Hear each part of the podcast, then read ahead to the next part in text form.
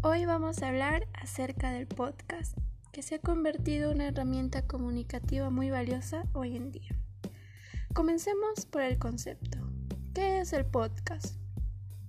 Eh, de manera técnica, se trata de un programa de radio personalizable y descargable que puede montarse en una web o blog. En pocas palabras, el podcast es un archivo de audio gratuito. Sus principales ventajas son que es la mejor alternativa para aprender sobre temas nuevos y ampliar conocimientos. También se puede consumir donde quieras y cuando quieras, mientras te permiten realizar otra actividad, ya que no limita nada más que tu capacidad auditiva.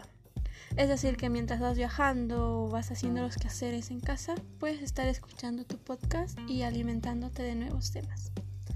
¿Cuáles son los motivos para usarlo? El primer motivo es que dan vida a las palabras. El segundo es que te impulsará en el branding empresarial. También te ayudará a forjar alianzas y conseguir nuevos contactos. Lo puedes escuchar a cualquier hora y en cualquier momento. Es más económico, hay menos competencia y está de moda.